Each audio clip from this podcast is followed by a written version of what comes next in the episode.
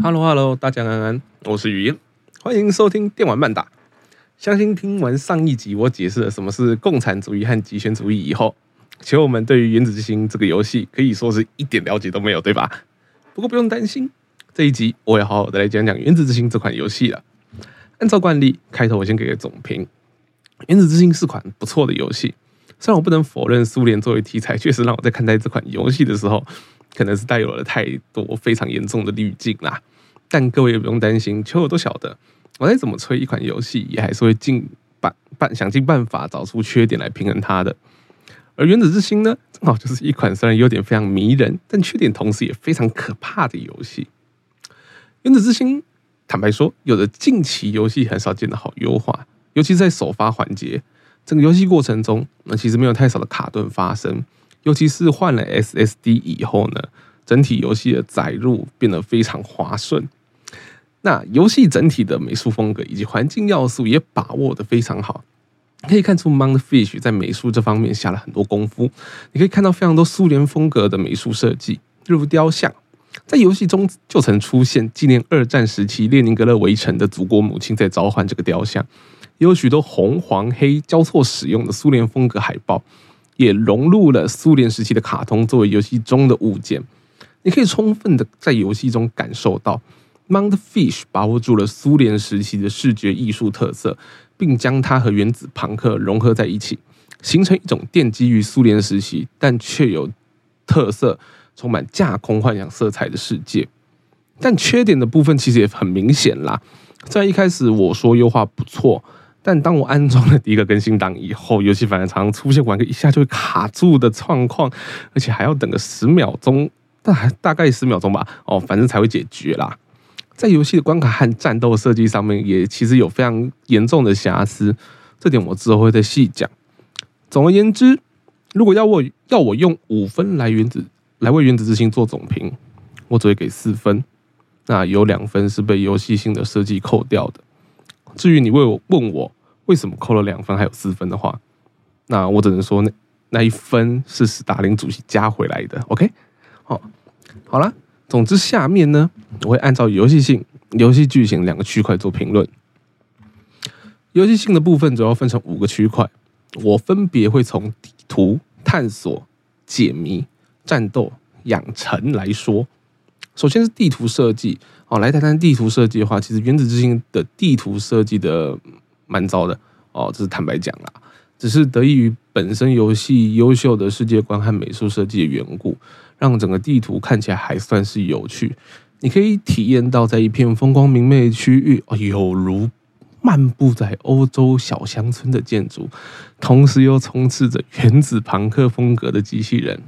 对，真的有时候很像在田园中散步。当然啦，那个前提是你不想超进入，然后因为低能的 hitbox 还是什么的碰撞判定等等的卡死在石头堆里。当然，根据剧情设定，地图也并非就是单纯的欧洲小农村风光，玩家也可以在游戏之中见到许多被机器人破坏的场景，例如零散在路上的车辆，或者是翻倒的货柜等等。整个地图的美术以及场景设计都非常的遵守的剧情还有世界观的设定。但这样的问题其实在于，地图的景物只要没有太大的变化，很容易审美疲劳。当然，我是特别喜欢这种风格的，所以我并没有这种感觉。但我问过我老弟啦，他自己是会疲劳的那一种。那我个人认为，应该还是要有一些不一样的东西，突发性的莫名其妙多出一点东西来，玩家才不太会感到疲劳。而且说实话，这张地图上撇除掉美术设计的话，其实剩下的就只有满满的房子让你进去搜刮。但通常你在进到房子之前，会先被外面的机器人追着跑。对，没有错，这个游戏的地图还真的没有什么特别的收集要素啦、挑战啦这一类的东西，大不了就是提供改造设计图的试验场。虽然我确实不喜欢游戏地图上塞满收集要素啦、挑战之类的鬼东西，但也真的不用那么空，真的空的只剩下一堆机器人跟一些可以对话的尸体。而且地图上满满的修拉风，你打完一轮怪没多久，回头那一轮怪又站起来跟你 say hello，而且复活以后你打了还不会掉任何的零件，你他妈在跟我开玩笑对吧？那么好问题就来了。地图设计没什么让人出彩的地方，那是不是就意味着探索是一件非常无趣的事情？那基本上我觉得探索有趣程度呢，跟它的地图真的蛮相关的。就是说，它的地图其实有没有设计一些看起来暗藏玄机的东西，让人会想去找找看、碰碰看啦。哦，这样子讲，这样子来讲，其实整个游戏里面还是有这样子的东西，但真的很少。我个人印象比较深刻的只有两个，一个是需要先从地下水道让引擎过热爆炸，让植物，哎，对我忘记那个游戏里面造成变异体那个植物到底叫什么名字了。哦，你得先让这个植物烧掉，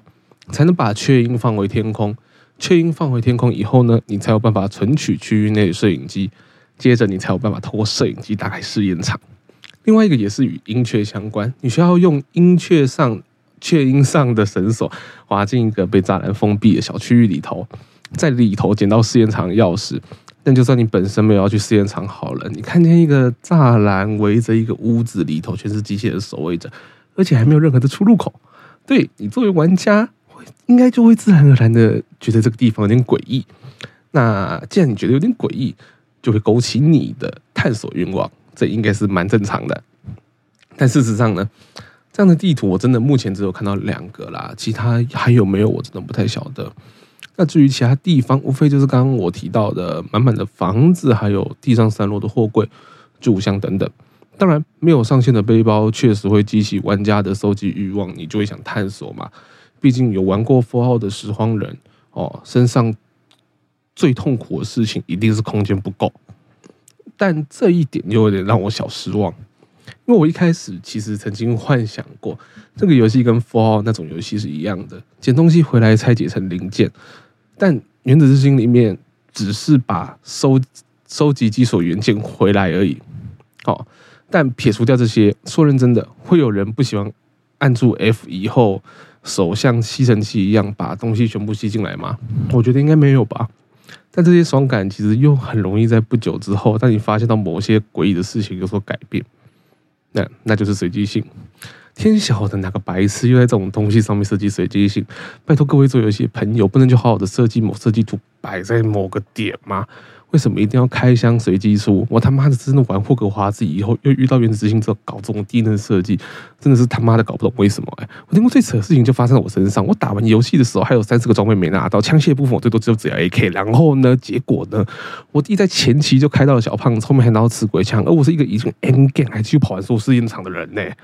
我都不知道地图哪里还有箱子没有开耶，然后我他妈的连个装备都拿不满，我真的会气死，你知道吗？我真的搞不懂哪个低能硬要设计这样设计游戏，把一个探索搞得好像他妈在抽奖一样，是不是低能手他妈玩太多啦？干啊！好了，回过头讲解谜，这游戏的解谜其实非常普通，最常见就是磁铁转呃磁铁解谜跟转圈圈解谜、球球解谜，这个我其实有点难解释。那简单来说，转动一个阀，然后你面前的东西会转成那个平台，每个平台都有不同的布景，你需要转换到正确的布景，并且正确找到的它应该摆的方式，然后才能透过通过这个小区域。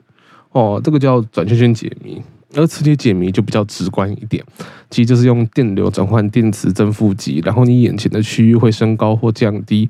那球球解谜则是提供一个对会提供动力的球。那你放在指定位置就会提供电力，然后能打开门啦之类的。那除开这些谜题以外，最多的大概就是一直被人批评的锁啦。说实话，这些谜题都不难，但也有可能是因为我已经玩过霍格华兹的缘故，所以我不反感。这些谜题坦白说都还是需要你动一些脑子，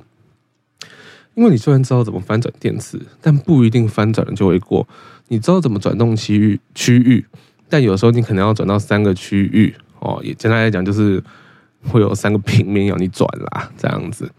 然后你又该怎么走才能正确通过这个关这个关卡？哦，我觉得这些东西是真的蛮需要动脑的。虽然它不见得好玩呐，但好玩这种事情毕竟就是见仁见智嘛。但至少我认为哦，相比霍格华兹那种把解谜训练成条件反射的哦。举个例子，就是说，你看到梅林试炼出了某 A，你就要用某 B 魔法；出了某 C，就要用某某 D 魔法。这个概念，那真的就是一种条件反射而已。原子之心至少还会需要你反复尝试。但手的部分，说实话，数量真的很多。虽然我真的不是想黑霍格华兹啦，但毕竟我是在那之后玩的，所以我真的也会有一种很深的感觉。至少原子之心的主人公还会靠北自己命中带锁，我还会他妈笑出来，不会解锁解的甘之如饴。而且有些 murmur 的文本也真的很好笑，总之不会像个女高中生，但但对后期没有这种 murmur。那之后解锁确实会有点烦躁啦，但往好处想是主人公一开始就能解开所有锁，不用再去搞啥收集要素、提升开锁等级。但大概是他比霍格华兹还要好的地方吧。好，回过头来说，我刚提到地图塞满机器人，那地图中既然都塞满机器人了，那当然也就表示你走在路上大概有八成的时间都在打架。这个游戏的战斗机制如何？其实蛮好玩的。虽然我一开始于由于选了困难难度啦，所有点所有点数都投资在角色能力上面，没有点太多其他技能。后期在玩的时候才发现，技能真的好他妈好用啊！尤其是技能之间的搭配哦，搭配起来真的会特别爽。我整个游戏中最常使用的其实就是割肉刀，从头到尾几乎用近战全通了整个游戏。只有刚开始拿到 AK 或某些怪物很多的情况下才用 AK 扫射哦，其他时间都是用割肉刀慢慢打。好啦，别人可以拿小胖子炸弹，我真的就只有这种比较困难的方式，我没办法，就他妈的随机性嘛。那也正由于我这种玩法啦，我就很习惯的全点生命值这一类的。但我在这里要补充一下。所谓慢慢打，原来是我因为自己的难度产生的幻觉。事实上，连我弟玩普通都能打怪打到起度来。网络上有人发布让枪械 DPS 更加合理的模组，光是从这里你应该就能看听得出来，这个游戏的数值设计也有点毛病了吧？后期有了技能以后呢，我才真正意识到这个游戏应该要怎么玩。但后来回想起来才发现，这游戏一开始主打的模式好像就是透过手上的技能还有。武器来做搭配的嘛，一手拿消防斧，一手用高科技手套的魔法吗？OK，Anyway，至少他没有魔法槽啦。好，那讲讲真的，真的是搞得很像高科技的上古卷轴。那个时候我确实觉得自己蛮蠢的，毕竟后来技能点一点，如果遇到一堆怪群，我可以直接用原力把极限通举高高，让这些缺爱的小王八们回到童年时被举起来的快乐之中。也可以用冰叉草直接把他们冻住，然后再全部敲碎，或者说看到一群小胡子朝你冲过来怎么办？那就丢一团聚合物，然后放电吧。包准以后他们看到你都会说：“爸爸，对不起，我错了，网瘾是种病啊。”哦，和战斗息息相关的当然就是养成了嘛。毕竟养成系统的好坏很直观的影响了战斗的爽快程度。在游戏中，我们可以通过打倒机器人，或者是在路上搜刮得到的聚合物来进行升级。升级的部分是从主角本身、手套本身的素质以外，还有聚合物喷冰、喷电、原力举高高、喷冰、喷电这种，而不是喷冰啊，喷冰、喷电这种技能，平时使用就有一定效果。尤其像喷电这一种，若是遇到黑色小屋子冲过来直接飞踢，你可以直接把它电在半空中，教他怎么做人。而聚合物这个看起来很没用的东西，其实它可以把你的技能基本上都给强化过一轮。例如在地上的聚合物哦，可以增加你的闪电范围，也可以增加持续时间。把这两个加起来一起用，我跟你讲，雷电法王雷兹都直呼内行。而个人与手升级的部分带来的提升也很直观，那种直观在于被打两次就死，跟被打四五次就死了，还有四两只手慢慢补血，跟单手边打边补血等等。说坦白一点，就是很简单的设计没错，但其实设计也挺好的。毕竟有了肉眼可见的提升，才会加强玩家的养成欲望，有了欲望，才会更想把角色提升上去，这自然而然就会形成一个非常友善的循环，直到你把角色练满为止。值得一说的题外话是，《原子之心》的技能升级界面真的非常有趣，它是很干净的方形 UI，搭配着像是在购物中心买东西时会听到的轻音乐。还有右上角符号四的技能升级预览图，整体给人一个非常棒的氛围，让我没事就想去逛一下，超赞。那讲完游戏游戏性的部分，我们来聊聊聊本身的剧情。我想先围绕一下，就是我上一集上一集提到的问题：原子之心到底有没有美化苏联这件事？原子之心在游戏里面其实是一个计划名称，它计划的目的是将配有战斗功能的民用机器。送往各国，苏联美其名可以说是成功的共产主义国家，将共产主义机械化的美好传播到世界各地。实际上呢，苏联是让这些极其危险的机器渗透进其他国家的各个地方，只需要科学家谢切诺夫开启战斗功能，这些机器人就会在一瞬之间摧毁世界各国的重要地区。这个世界上强盛的国家，自然而然就只会剩下苏联而已了。我觉得可以这样说吧，各位球友听到这种状况，还会觉得《原子之心》是什么美化苏联的游戏吗？没有吧？苏联所提供的只是包裹着糖衣的毒药，这个国家从头到尾想的都还是怎么歼灭其他国家而已。而正是因为这样的设定，在《原子之心》的苏联中，才突然发生大规模机器人动乱，导致许多人民伤亡。而我们的主人公 P P three P three，OK P three。正是要替他的老板，同时也是曾经把他从鬼门关前拉回来，跟老爸一样的谢切诺夫哦，处理这件事情。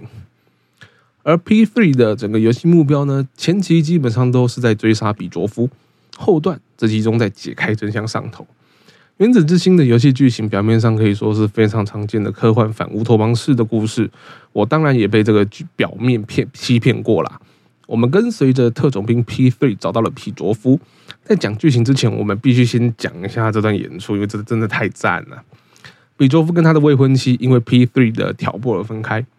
分开后的比卓夫彻底发疯，躲进了剧场。在 P three 最后找到他的时候，背景使用的是天黑天鹅的曲目，而比卓夫围绕在一群转圈的机器人之中，以极其夸张的方式挥舞着他的双手。他举手投足之间都显尽了他因为被未婚妻抛下，陷入了怎样的精神崩溃之中。而在他将戒指丢给 P three 之后，他让机器人砍下自己的头，而 P three 同时也陷入了崩溃之中，因为他又再一次搞砸了这些事情。那所幸谢切诺夫还是有办法把比卓夫的头送回去了。我其实不知道该怎么称呼那个方式哈，就当做拿个保鲜盒装住，然后新鲜纸送呗。OK。后面我们见到了比卓夫的未婚妻，通过他的未婚妻了解到了大集体二点零的真相。所谓的大集体二点零呢，是针对大集体一点零做改进的。这句话听起来呢特别废话，OK？但我写稿子的时候没有发现，到了二点零的时代，所有人的神经网络都会被连接上大集体，透过大集体实现直接控制机器人的状况。当然，大集体意味着所有人都会被绑在同一个网络之中。然而，这也意味着，只要此时有人得到了仲裁权，OK，这个词其实我忘记游戏里面怎么写了啦，我就直接叫它仲裁权好了。那么，推动所谓的大集体二点零，就会从人类进化的梦想变成独裁的噩梦。哇哦！在游戏中呢，透过查尔斯，也就是我们手上的手套，我也不知道为什么现在做游戏好像都很流行，主角可以跟自己的手套对话了。OK，好，Anyway。我们手上的手套呢，为我们的大老粗 P three 解释了整个来龙去脉。再透过比卓夫未婚妻所展现的被集体心灵控制的人们，让 P three 和我们玩家都坚信了谢切诺夫的目标是要透过大集体控制全苏联，并透过机器人渗透摧毁其他国家。而且我们甚至还得知自己原本其实有个老婆的，但最后却被谢切诺夫当做原型，制作了他身旁的双生武灵。如果你不知道双生五零是什么的话，就是对你常常看到的那两个让人极其阴影的机器人。OK，OK，OK，大家应该知道是哪个吧？反正不是冰箱就对了。好，回过头来说，哪个男人能忍受自己的老婆被人这样 NTR？OK，P three 呢，气急败坏的冲进了谢切诺夫的办公室，和双生五零决战，最终也成功的除掉了谢切诺夫。但当大家都以为游戏终于要迎来皆大欢喜的结局的时候，当然并没有。我们一直以来的好伙伴查尔斯，那个会在载入画面跟你说：“哎呀，机器人都不能信任哦。”只有他不一样的查尔斯，这个时候终于从手套爬了出来，刮胡聚合物的方式哦，他进到了一个机器里头呢，变成了红色的人形聚合物。那一瞬间，我们才晓得。为什么查尔斯被谢切诺夫害死，而且没有半点监视器跟档案存证？原来不是因为谢切诺夫跟查尔斯有仇，而是因为查尔斯实在是太过危险了，而且他太聪明了。他在这段被困在手套里的时间呢，哦，学到了一件事情。那件事情就是人类的形体太过有限了，而聚合物的形式正好可以提供一个进化的管道。而我们的 P three 呢，只是用来对谢切诺夫复仇以完成他的计划的棋子而已。这时你再回头去想很多查尔斯说过的话，就会发现他打从一开始就在误导你。无论是杀害莫洛托夫，还是杀死比卓夫的未婚妻，那并非是谢切诺夫控制 P three，其实都是查尔斯搞的鬼。在这个时候，我感到非常讶异啦。《原子之心》的整体的剧本其实写的非常滑顺。那我后面分析了一下，大概是因为我们玩家从头到尾都很难接触到谢切诺夫，而在你身边不断提供你资讯的，无非是查尔斯、比周夫，还有他的未婚妻。关于谢切诺夫的资讯都很完美的被回避掉了，以至于我们从头到尾不过是单方面的接受一部分资讯，而这些资讯都是对于谢切诺夫极端不利以及误解的。事实上，在另一个结局之中，谢切诺夫确实完成了大集体二点零，但在那个结局里头，大集体二点零带给每个人快乐的生活，没有人真正的成为独裁者。这正是这个游戏剧情的厉害之处。你必须真正玩完以后，反过来才会注意到，你从头到尾得到的资讯实际上都太过有限了，而且你也真的被蒙在谷底。哦，最后的反转虽然很大，但又是十分丝滑流畅的。而且这种反转变得非常合理的点在于，当你回过头再去玩一次，如果你想跑另外结局的话啦，看到查尔斯和你的某些对话的时候，你会注意到这些对话其实都是话中有话，而且他知道的比你第一周末在跑的时候所想象的还要更多哦。这种反转让第二次去跑剧情文本这件事情非变得非常有意义，而且有趣，也让人更心惊胆战。你会压抑于查尔斯如此细心缜密的在利用 P three。只是很遗憾，这个游戏在游戏性上比较拉差的表现，让我后来其实没有真正再跑过一次。好，说完这么多，虽然觉得游戏性上《原子之心》其实不是很过关，但还是希望大家有机会可以去感受一下。